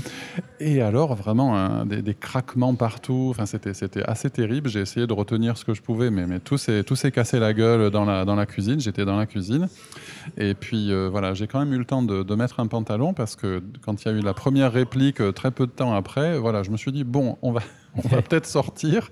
Effectivement. Et le truc qui m'a marqué, c'est que euh, je voyais, pourtant, donc Tokyo, euh, comme tout le monde sait, est à- très loin de, de Fukushima, hein, à 200, 260 km, un truc comme Ouais, ça, c'est- environ. ouais. Et je voyais les voitures sur le parking euh, onduler. Enfin, euh, on voyait, on- je voyais les amortisseurs qui, euh, Hmm. qui bougeaient légèrement. Je me dis, ah oui, d'accord, c'est à ce point-là. Donc c'était, c'était assez terrible. Et euh, il, faut, il faut dire qu'à ce moment-là, ma femme était enceinte. Ma, ma- fille n'était pas encore née. Et donc, évidemment, ma femme euh, étant au boulot, elle a été obligée de rentrer à pied, donc euh, avec euh, quelques, ça, hein. quelques heures, quelques heures de marche. Ouais. Voilà, donc ça a été, ça a été assez terrible et j'ai vécu ce que, ce, que, ce que beaucoup de Français ont vécu, c'est-à-dire la, la, la, la- la panique euh, venant surtout de, de, de la France hein, et Mhm. les messages et les, et les coups de téléphone euh, nous implorant de rentrer, euh, de, ren- de rentrer, de rentrer au plus vite. Et effectivement, j'avoue que c'était tentant parce que euh, on, on savait à peu près rien sur l'état de, la centrale et on savait juste que c'était très très préoccupant. Ouais. Et sachant que ma femme était enceinte, Oui. euh, bon, j'ai dit, il vaut peut-être mieux pas tenter le diable. Ouais. Et euh, voilà, comme, comme pas mal, on, est, on, a, on a profité euh, d'un train pour aller à Kyoto, donc on est resté, on est resté quelques jours. Et c'est là que le, le- le gouvernement japonais, euh, pardon, français, a, a proposé le fameux rapatriement. D'accord. On s'est dit, bon, mais tant qu'à faire, hein, puisqu'on est là, euh, autant, autant en profiter. euh, Mhm. Ça, voilà, notre famille euh, sera rassurée, on verra, on verra bien. et donc, on a, on a pris l'avion en passant par la, par la Corée et on s'est retrouvé en France. Et donc, c'était vraiment une période assez, assez bizarre, Ouais. effectivement, parce qu'on on était entre deux eaux, on était content de revoir tout le monde, mais on sentait qu'on n'était pas tout à fait à notre place non plus. On, on- vraiment, euh, on nous demandait beaucoup, mais il faut rester. Alors, il faut savoir que c'était en, av- en avril et que ma femme était censée accoucher en juillet. Donc, on commençait ouais, à se rapprocher du terme et on commençait à se rapprocher de la limite euh, pour, euh, pour ne plus pouvoir prendre l'avion. Ouais. Voilà. Et donc, euh, après un mois, on a, on a quand même décidé de rentrer parce que, bon, euh, on préférait qu'elle accouche euh, au Japon. Ouais. C'est quand même, c'était quand même notre pays, c'est là où on habite, c'est là où on travaille. Si elle avait accouché en France, ça aurait repoussé de, de- de- de- de- de plusieurs mois, de, Ouais. de six mois de plus. C'était pas possible. Et puis vraiment, donc voilà, on se sentait, euh, on se sentait appartenant plutôt au Japon. Donc à, à regret, évidemment, on est, on est rentré. Et donc ma fille, ma fille est née, ma fille est née en, en juillet 2011. D'accord. Voilà. Un enfant du tremblement de terre. C'est ça, c'est ça. Donc voilà, c'est une, une année assez terrible pour quelque chose, mais en fait, euh, voilà, le- la naissance de ma fille efface tout et voilà, c'est- D'accord. c'est un grand bonheur. tu, tu as pu. euh, comment ça s'est passé l'accouchement? Tu as pu y assister? Ça Euh, dépend des hôpitaux? Oui, oui, oui, j'y étais. euh, ça s'est vraiment super bien passé. euh, je- je- J'en parlais d'ailleurs dans un, dans un podcast de, de- Patrick Béja, le, French Spin, où je, où je parle de mon expérience de, aussi de, papa au Japon spécifiquement. Mais oui, super hôpital, très bonne prise en charge. Euh, j'ai pu être, j'ai pu être là à côté. euh, Ça s'est ça s'est fait euh, relativement facilement et, euh, et en plus, ce qui est incroyable, c'est que le- la précision, le, le médecin avait prédit la naissance le, donc le 2 juillet Ouais, et ma fille est quand même née le 2 juillet à minuit 30. d'accord. Très précis. Là, j'avoue, euh, précision japonaise assez invraisemblable. Ouais. Donc voilà, oui, j'étais sur place, euh, mais je crois qu'ils n'autorisent pas, euh, de toute façon, je n'avais pas l'intention, mais d'être en face, tu vois, pour assister, euh, pour assister à la naissance de Visu. J'étais sur le côté, bien sûr. Voilà, D'accord, mais ten- t'étais dans la même pièce. J'étais dans la même pièce, avec ma Charlotte sur la tête, bien sûr. et donc voilà, j'ai j'ai pu voir ma fille. hein. Beaucoup d'émotions. D'accord.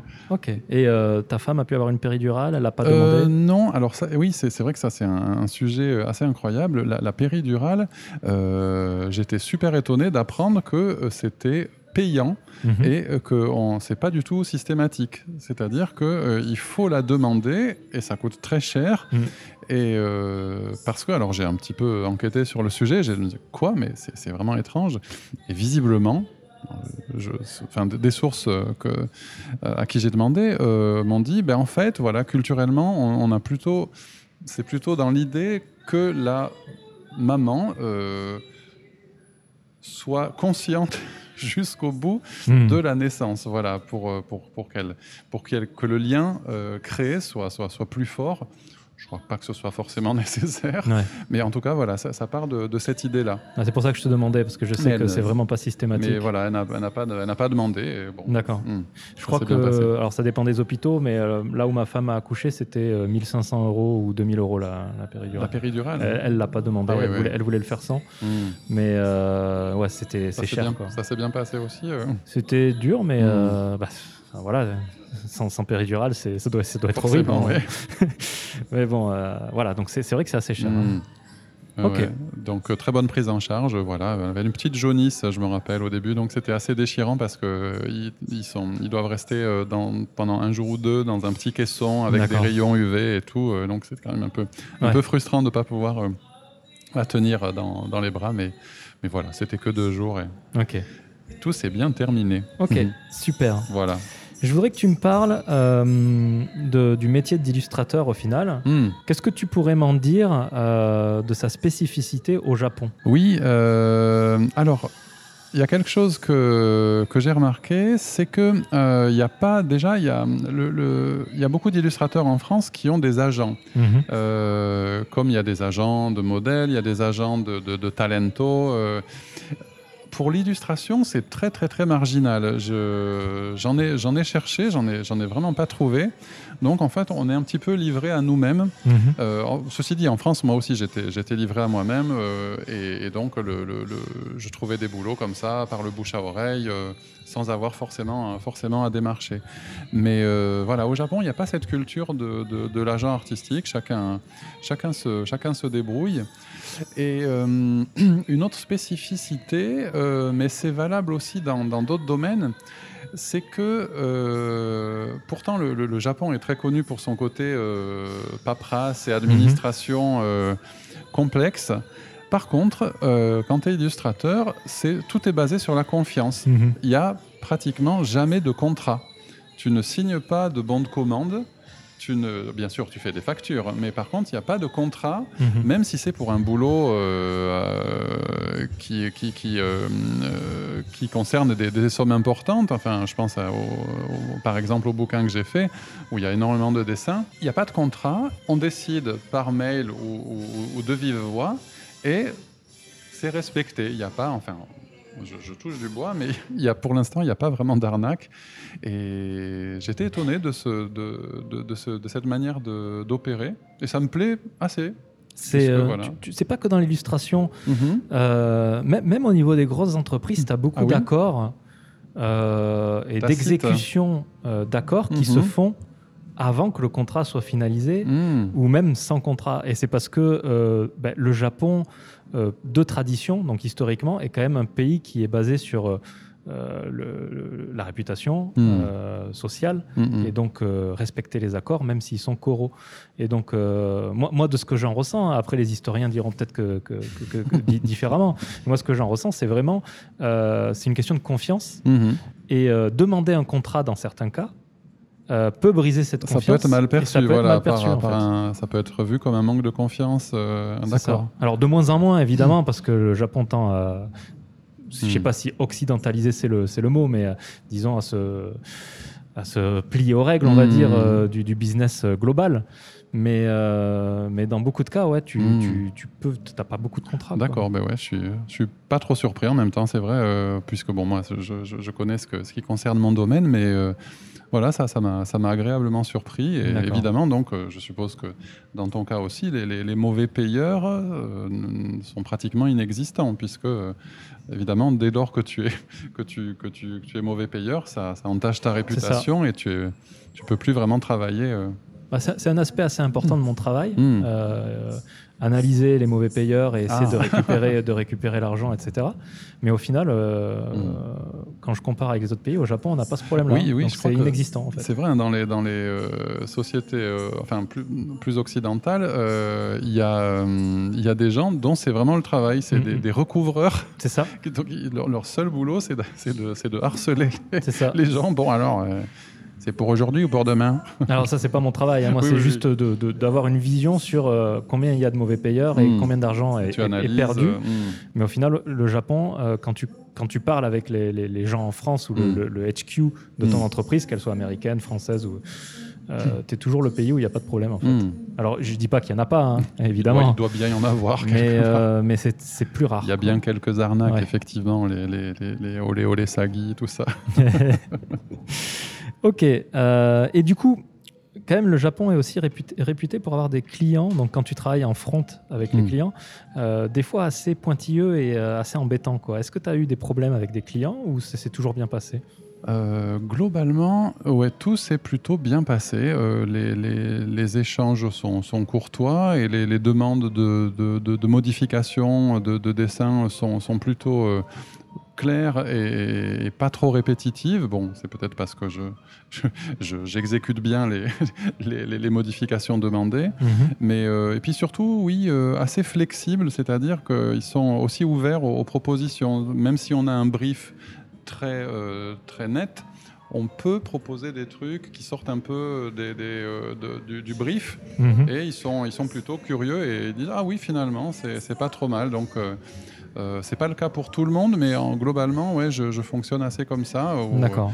il, laisse assez, euh, il nous laisse assez libre quant, euh, quant à l'interprétation, parce que c'est vrai que c'est, ça peut être très vague. hein. Quand on a un brief qui dit, euh, voilà, euh, euh, une personne arrive euh, à la gare et demande des renseignements, alors ça peut être n'importe quelle gare, ça peut Mhm. être n'importe quelle personne, et les, personnes autour tout aussi variées. Voilà, donc il peut y avoir mille interprétations, mais globalement, voilà, ça se passe, ça se passe vraiment bien et j'ai pas de, non, j'ai pas de reproche à faire de, de ce côté-là. Ok, d'accord. Ok, ok.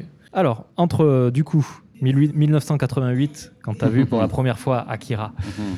et, et puis euh, maintenant, au final, euh, tout, tout ce fantasme que tu as tu- eu autour du Japon, le fait d'être venu plusieurs fois, de t'être marié, d'être venu vivre au Japon, et maintenant, euh, bah, tu mènes une routine.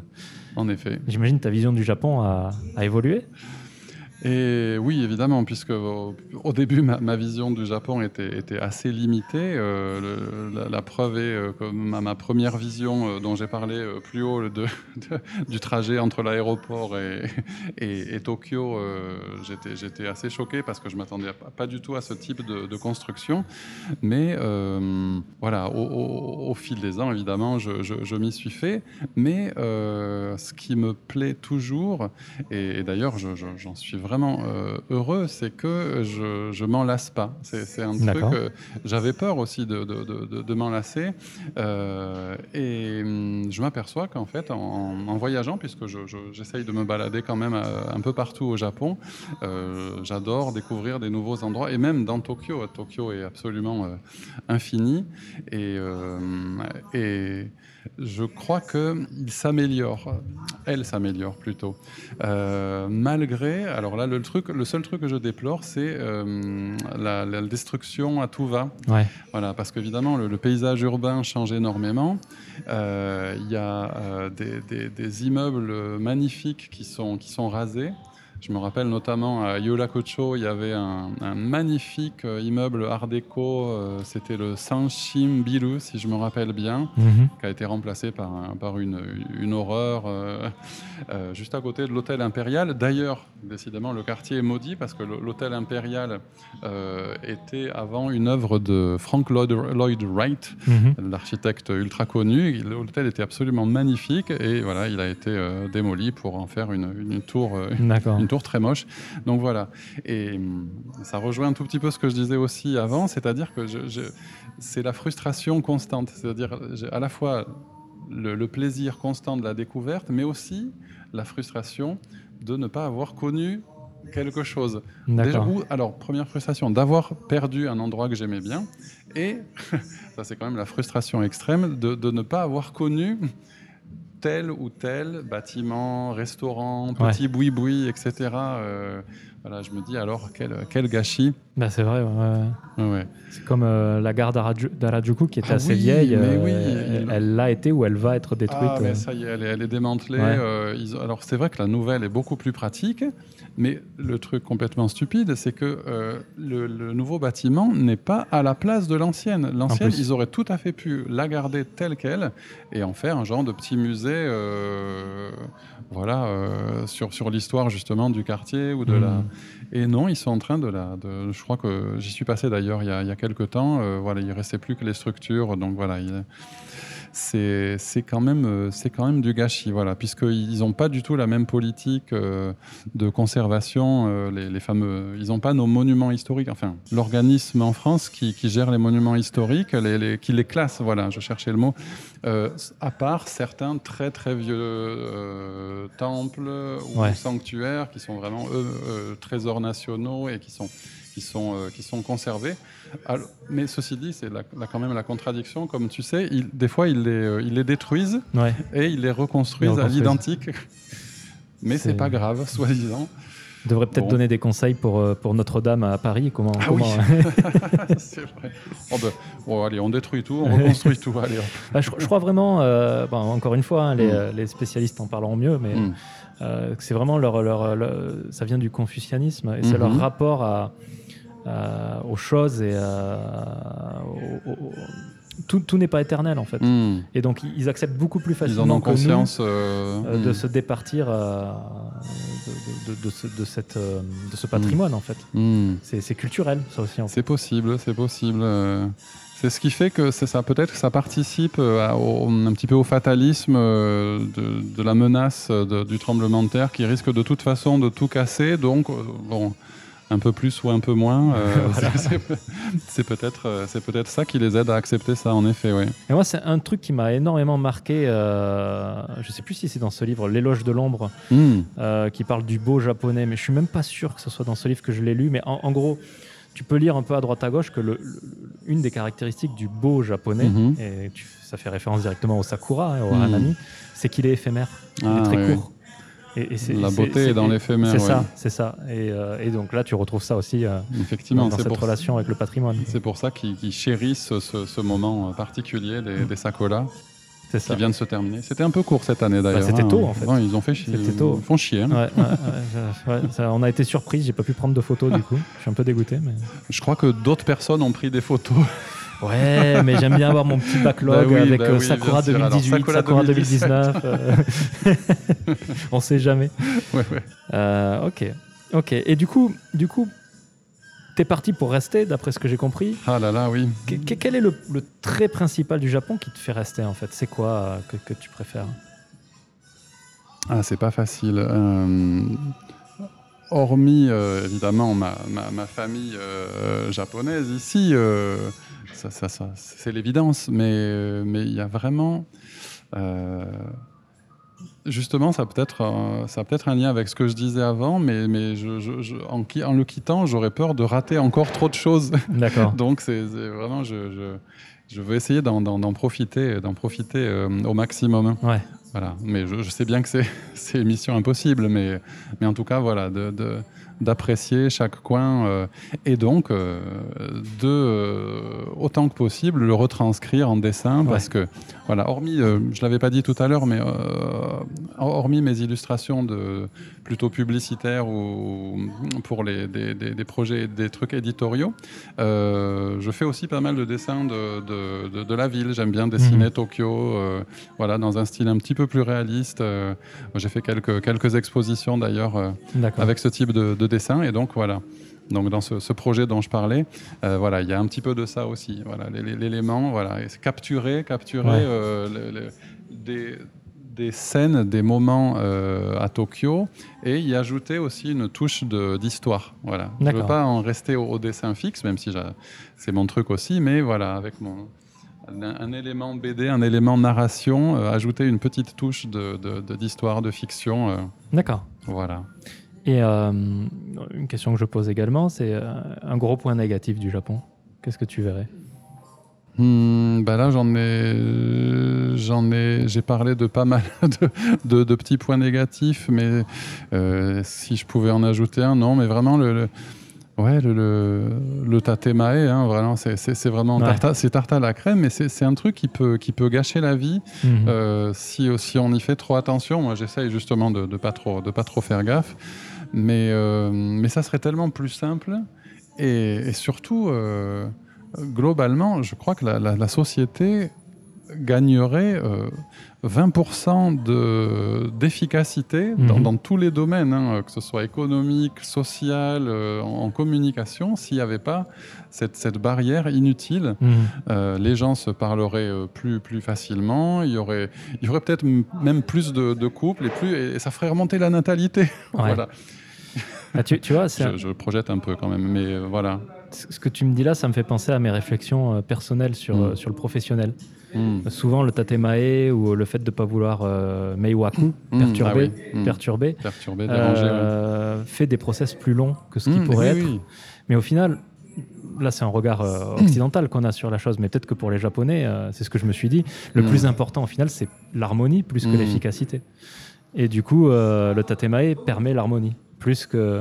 C'est vrai, ça fait un genre de, de, de, de- de- d'équi- d'équilibre, euh, de, peut-être de bouée de sauvetage aussi, euh, qui permet de garder cet équilibre, peut-être, mais euh, le, le, le, le fameux, euh, ah oui, un monsieur qui téléphone, c'est pas grave. c'est pas grave. Euh, effectivement, la tarte à la crème, enfin le truc qu'on sort souvent, le, fameux sortir de sa zone de confort, effectivement, c'est pas évident, ça, ça demande un effort, mais on, on- on en reçoit une, une- une grande rétribution. euh, c'est- très gratifiant si ça marche. Mhm. Et donc voilà, si peut-être tous les Japonais euh, se mettaient à être plus, plus, plus naturels, peut-être que... voilà. Ok. Mais on ne sait jamais, ça arrivera peut-être un jour. Mais c'est vrai que le, voilà, hein, je crois que c'est c'est quand même mal barré parce que l'administration, enfin, globalement, tout est un petit peu plus lent Ouais. au Japon. Contrairement peut-être à l'image euh, qu'en ont les, les- les touristes ou quoi. euh, c'est- Ok. Ok, on y c'est noté. Bon, avant de, de se quitter, j'aimerais que. hum, Est-ce que tu pourrais faire une recommandation euh, d'une œuvre euh, japonaise? Alors, peut-être, vu que tu es spécialisé dans les les illustrations, tu as peut-être euh, quelque chose de ce côté-là, je sais pas. Alors oui, il y en a, il y en aurait énormément, mais j'avoue que en fait le, le- le premier truc qui me vient à l'esprit, c'est c'est un film. Euh, que j'avais découvert euh, avant de venir au Japon et, et, euh, c'est aussi un des, un des trucs qui m'ont dit oh là là ce pays ce pays il a l'air chouette Ouais, c'était c'est le film Tampopo ça me dit quelque chose. Tampopo de Itami Juzo, euh, Ouais. si je me rappelle bien, un réalisateur euh, qui a fait souvent euh, tourner euh, des- les mêmes acteurs, notamment sa femme, donc, Mhm. euh, qui, qui joue de- notamment dans Tampopo. Notamment, il a fait Supa no Onna Ososhiki. Voilà, le, le film, le titre, c'est Les funérailles carrément. C'est des funérailles qui, qui, qui, tournent, qui tournent en désastre. C'est génial avec un humour. Et ce Tampopo, c'est un film vraiment pour les gourmets. C'est deux, deux camionneurs, des routiers, qui font euh, escale, euh, enfin qui s'arrêtent pour manger dans un resto de, de ramen. tenu par une dame, une, une- une- peut-être sans doute veuve. Euh, et les ramen sont pas terribles. Mhm. Et en fait, eux, c'est des vrais gourmets. Et ils voient qu'elle est un petit peu triste et ils voient que bon, ils sentent, ils sentent bien que ça va pas trop et ils ont envie de l'aider, de l'encourager. Et à partir de là, c'est une quête gastronomique qui se lance. Et ils vont chercher les meilleurs ingrédients pour faire le meilleur ramen possible. Ils vont consulter des gens euh, avec, un, avec un SDF. Ils rentrent par effraction dans un, dans un resto et le, le SDF, il fait une omelette à sa, à sa manière et tout, qui est délicieuse. Et puis il y a d'autres petites histoires parallèles de, de- de personnages qui n'ont rien à voir, mais euh, enfin, il y a le point commun, le fil rouge, c'est la bouffe. D'accord. Euh, et c'est vraiment charmant et c'est excellent. Donc vraiment, c'est ça, ça donne envie, ça vraiment ça donne envie de venir au Japon. C'est un très très beau film. Tampopo. Bah, c'est noté. Voilà. Moi, le, le film que j'ai vu avant de venir au Japon, genre deux jours avant, ou la veille avant de partir, et Mhm. j'étais jamais venu au Japon, c'était Enter the Void, un truc complètement déprimant Ah, qui pas te- vu. C'est quoi et anxiogène. Ça, ça fait longtemps que je l'ai vu, je serais pas. Ça a été fait par le mec qui a fait euh, Irréversible, donc tu sais, c'est très très Ah, violent. euh, c'est l'histoire d'un mec qui- C'est qui pas vit dans les. Yankonen Ah non, c'est pas lui. Non, lui, c'est un- euh, un occidental, Oui, hein. oui, oui. Non, non, mais. Mais c'est très très violent et, euh, et voilà, ça m'a donné une vision de Tokyo un peu, euh, un peu ça- sombre. Mais ça, donc c'est c'est c'est un film euh, occidental, mais ah oui non, c'est français, hein, c'est bien. je sais le pas si c'est français, moi j'y connais rien. euh, Mais en- si, si, si, celui, celui qui avait fait Irréversible, merde, le, le nom m'échappe, mais il est français Ouais, en tout cas. Ah oui, et ça se passe à Tokyo. Ça se passe à Ah, Tokyo et euh, dans les à Kabukicho, dans les bas-fonds, c'est glauque. C'est super. De toute façon, Irréversible, oui, c'était assez glauque, voilà, effectivement. dans- Il aime bien faire de. C'est ça. Il est dans le glauque. Donc moi, je, ouais, j'avais. Donc je- t'as je- pas, annulé ton billet alors? Non, non, parce que c'était quand même un grand rêve pour moi de venir au Japon, mais Hmm. euh, je peux- j'étais pas très rassuré euh, quant à la vie à Tokyo. Après, tu te rends compte que c'est très facile de vivre. Exactement, oui. C'est quand même plutôt cool. Ok, très bien. Bah écoute, euh, où est-ce qu'on peut te retrouver? Alors, euh, j'ai un site web qui est en cours de, de- de refonte totale euh, dans- pour sa version 6.0.